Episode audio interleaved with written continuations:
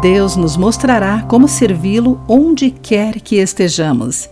Olá, querido amigo do Pão Diário, bem-vindo à nossa mensagem de encorajamento do dia.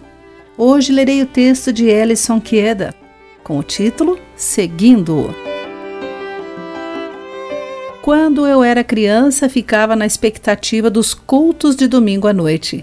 Eram emocionantes, pois, com certa frequência, ouvíamos missionários e outros convidados. As mensagens deles me inspiravam por causa da disposição que tinham em deixar família e amigos, e às vezes casas, bens e carreiras para servir a Deus em lugares estranhos e às vezes perigosos.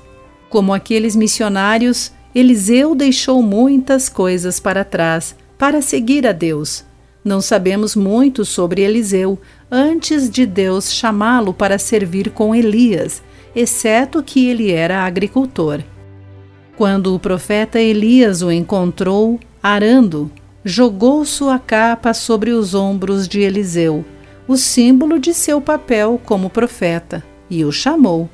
Pedindo apenas para se despedir da mãe e do pai, Eliseu imediatamente sacrificou seu boi, queimou o arado, despediu-se dos pais e seguiu após Elias.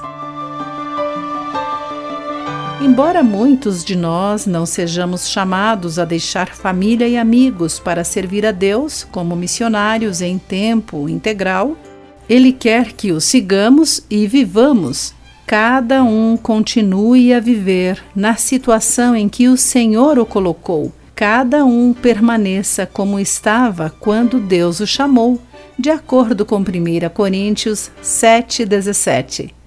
Como tenho vivenciado com frequência, servir a Deus pode ser emocionante e desafiador, não importa onde estejamos, mesmo que nunca saiamos de casa. Querido amigo, Pense sobre isso.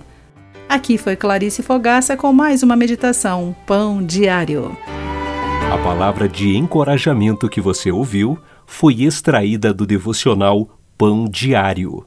Para conhecer mais recursos e falar conosco, visite o site www.pãodiario.org.